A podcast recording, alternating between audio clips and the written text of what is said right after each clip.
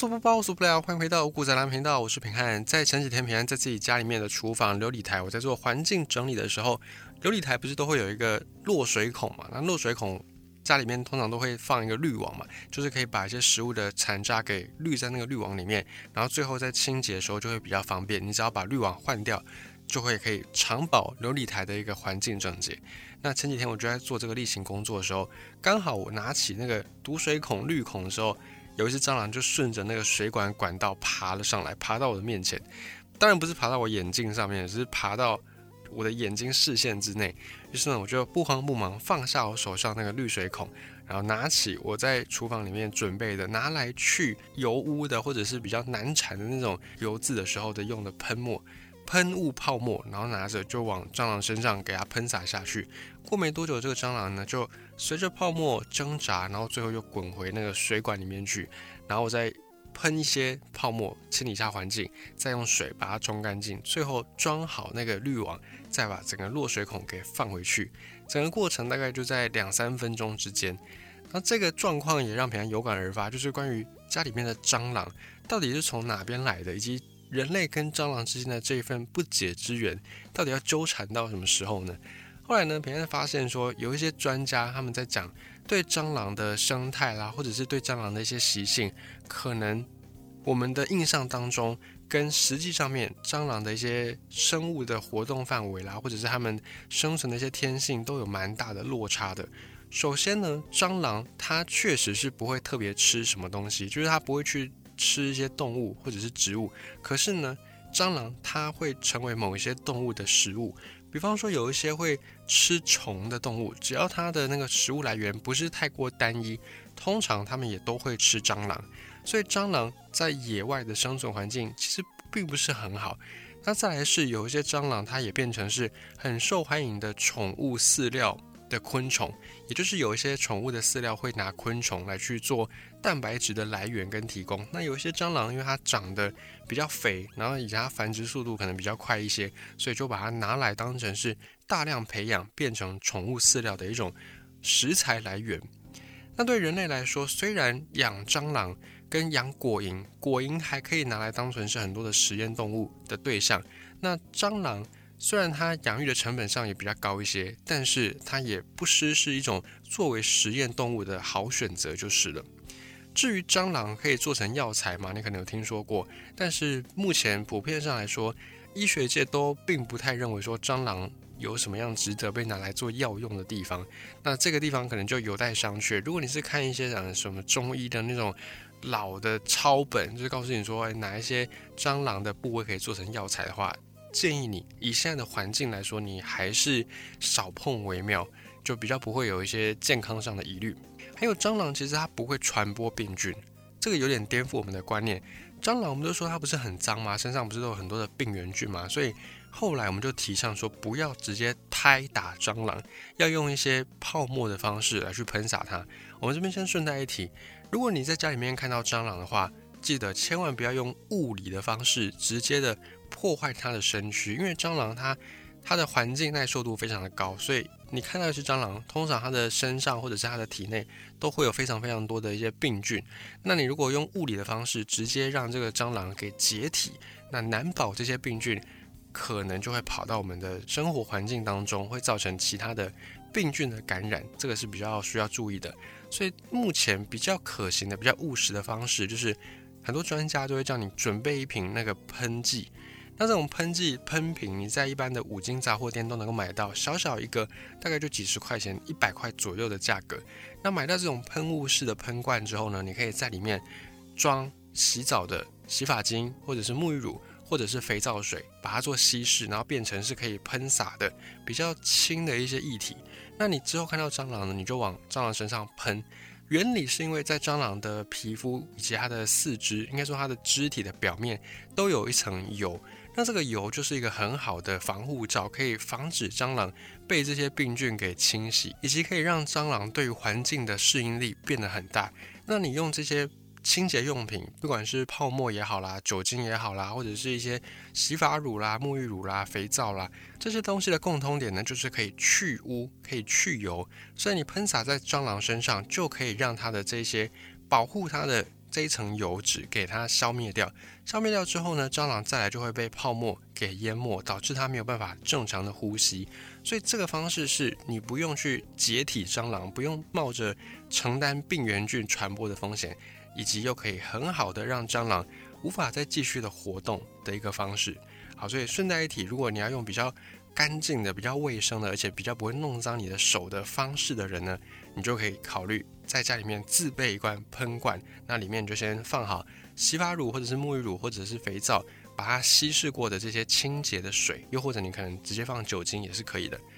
好，那么在蟑螂可以传播病菌这件事情上面，其实蟑螂是不会传播病菌的，蟑螂是可以携带病菌，但是携带跟传播还是两个不太一样的概念。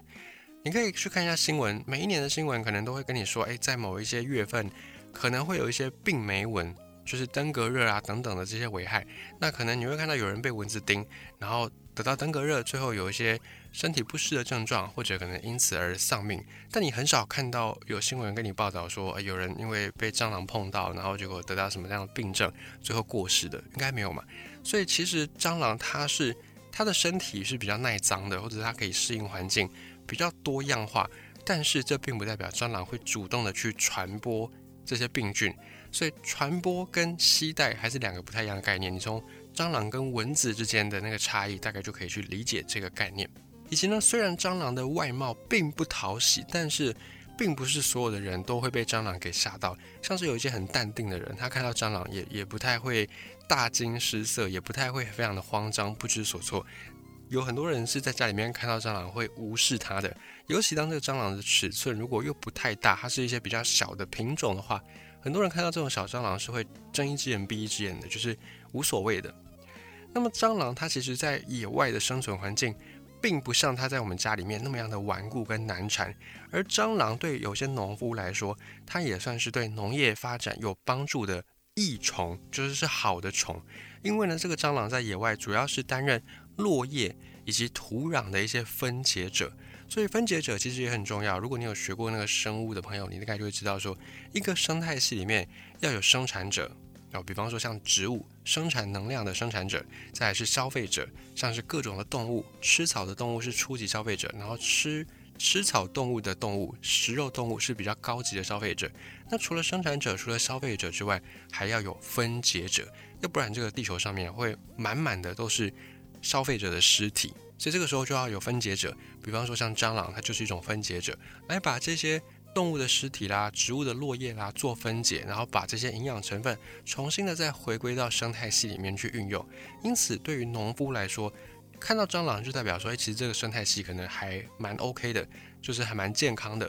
以及呢，蟑螂它几乎没有任何的保护自己的手段，很多时候人类对蟑螂没有办法是。因为蟑螂它太吓人了，以及它的移动速度很快，甚至有的蟑螂会飞。那对很多人来说，没有碰过这样的生物，因此会有点慌张，会有点不知所措。但其实你真的要对付蟑螂的话，它是手无寸铁的，我们可以这样来形容：小到蚂蚁可以一大群蚂蚁去围攻蟑螂。你应该有看过在野外那种蟑螂死掉，然后可能是蚂蚁去分食蟑螂的一个状况，又或者是再大一点。家里面养的阿猫阿狗都会对蟑螂有一定的影响力，就是都有一定的致命性，就对了。还有一些蟑螂在野外是会被一些蜜蜂这些蜂群给寄生，然后把它们当成是小蜜蜂的养分。虽然有一些蟑螂族群会分泌一些有味道的很难闻的液体，或者是用缩成一球的方式来保护自己，但是普遍上来说，蟑螂。能够自保的手段真的是非常非常少，少的很可怜，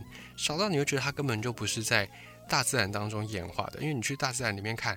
现在能够被你看到的这些动物、植物或者是昆虫，基本上都具备了一项到两项谋生能力，就是它们都有演化出一些很特色的器官来保护它们自己。但是蟑螂它比较多演化的是在它的那一层油。就那这个脂肪，它是可以保护它自己在各种环境底下都尽量能够生存下去。但是除了这个保护它自己的脂肪之外，蟑螂也并不具备那种很坚硬的甲壳，它也不像是一些甲虫可以用坚硬的外壳来抵挡外来的伤害。那它也不像是一些会跟花啦、跟草啦共生的这种昆虫，可以去吃花蜜等等。所以蟑螂在野外的生存环境真的是非常非常的艰困。而且呢，蟑螂作为昆虫，昆虫的繁衍速度普遍上来说都还蛮快的。那蟑螂作为一种昆虫，它的产卵量并不多。虽然它一次可以产十几枚到几十枚的蟑螂蛋，但是这个数字放在昆虫界来说，可以算是排倒数的这样。其他的昆虫，要么像蚊子或者像蛾下的蛋呢，一次可能就是几百颗在计算。所以这样比起来，蟑螂真的算是活的环境很不好，以及它们生产下一代的速度又不快，而且它们的繁殖周期很长，像是最少需要几个月才能够完成。下一代的蟑螂的繁衍，那有一些品种甚至你要花接近一年的时间，它才有办法去孵育下一代。那其他的常见的昆虫，比方说苍蝇，比方蚊子，一个礼拜就可以生下一代。那蟑螂跟它们比起来，也是慢了非常的多。所以这样的一个漫长的生长周期，再加上蟑螂它其实会不断的脱皮，然后越长越大，这些生长的过程都让蟑螂很难很难活到成年。那你之所以在家里面能够看到很多大蟑螂，就是因为在人类的环境底下，它首先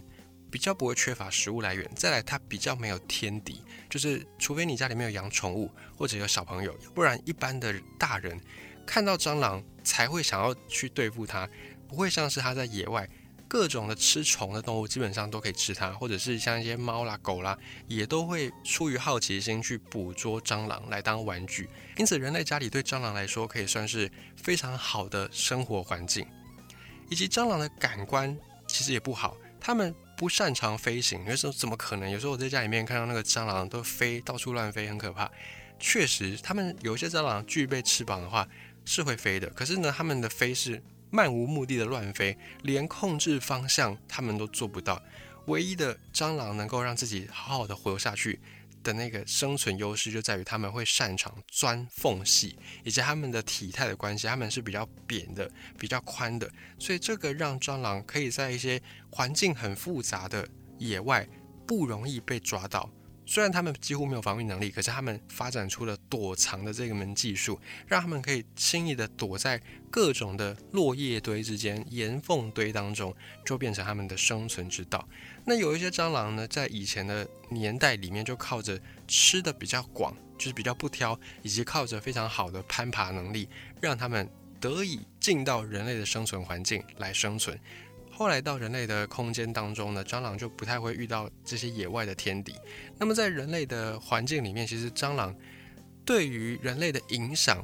不能说完全没有，还是会变成一些过敏源等等。因为尤其蟑螂，它们也有可能会携带一些病菌。但是你说真的要造成人类多大的危害吗？其实倒也没有。更多时候呢，你觉得蟑螂会想要消灭它，只是出自于它的外貌并不那么讨喜而已，大概就是这样子而已。但是出自于对健康环境的考量等等，还是会建议说，在家里面尽量不要看到蟑螂比较好，因为蟑螂它是一种擅长钻缝的昆虫，所以如果你想要避免蟑螂的出现呢，首先就是要尽量把家里做清洁打扫，尤其不要堆一些杂物。堆置在家中的东西越少，你越不容易看到蟑螂，因为蟑螂的天性就是钻跟躲。一旦没有这个可以钻可以躲的地方呢，蟑螂就不太会想要出现在这个地方，因为它们没有自保能力，很多人都轻松的可以解决它。所以蟑螂要是没有地方钻，没有地方躲，它就不太会想要出现在那个地方。再来就是保持室内的通风干燥。因为蟑螂其实跟人类一样，也喜欢温暖潮湿的环境，所以如果你在家里面看到蟑螂，诶，通常就代表说你家里面的环境应该要来做一些清理跟整洁了。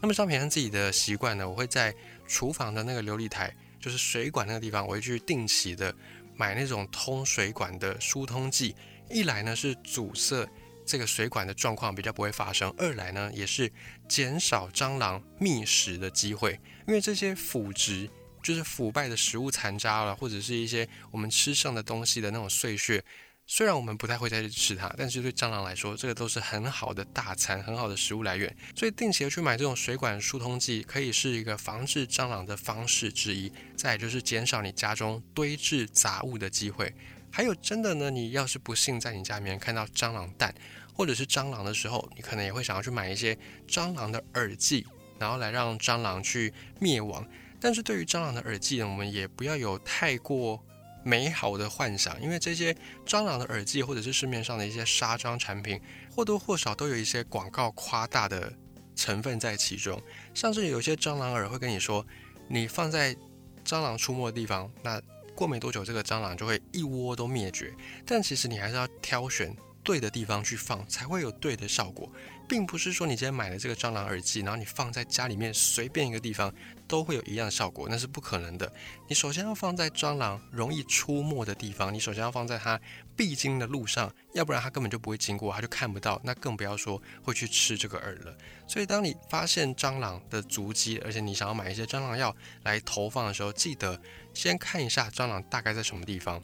有的时候你不一定会看到蟑螂的尸体，如果有的话，就代表诶那个路线应该是蟑螂会经过的。而有时候没有看到蟑螂尸体，就代表你家里面的蟑螂数量可能不多，就是并没有多到会有尸体的出现。这个时候你可以去看哪一些地方有一些莫名的小黑点，这个就是蟑螂的粪便。蟑螂粪便小小一颗，可是聚集多了之后，还是会产生一些难闻的味道。如果你家里面有那种系统柜，在厨房系统柜的时候。你去打开那个系统柜，你大概都可以在边边角角的地方发现一些些这种黑点。那那个味道呢？有闻过朋友，你就会知道别人在讲什么，就不是一个好闻的味道就是了。那如果你有发现这个小黑点，就代表诶，你家里面可能有蟑螂在活动，所以你就可以把这些蟑螂的耳剂放在有小黑点的那个区块。通常那个就代表是蟑螂会活动的地方。那以此呢，你才比较能够发挥蟑螂耳剂的效果。还有呢，蟑螂药它的传毒效果也是相当的有限，基本上不太可能会有那种一只蟑螂吃到药，然后整窝蟑螂全部死掉这个状况发生。你会说有啊，那个蟑螂药广告不都这样写吗？广告当然是这样写嘛，因为它是广告嘛，你才会吸引你去买。但实际上呢，要有这个状况出现比较极端，就是它的条件比较严苛，通常是食物短缺，食物不够。然后大蟑螂才会去吃小蟑螂，因此呢，这个状况它在讲的是，假设今天呢有一只小蟑螂，它去吃了这个蟑螂药，那它回到蟑螂的巢穴里面，因为食物短缺很重要，这是大前提哦，因为食物短缺，所以大蟑螂不得已只好吃小蟑螂。那小蟑螂里面因为有蟑螂药，所以小蟑螂吃了药先有毒毒性，再来大蟑螂吃小蟑螂，小蟑螂就死掉了嘛。那这个毒性再传递到大蟑螂身上，所以大蟑螂也会跟着死掉。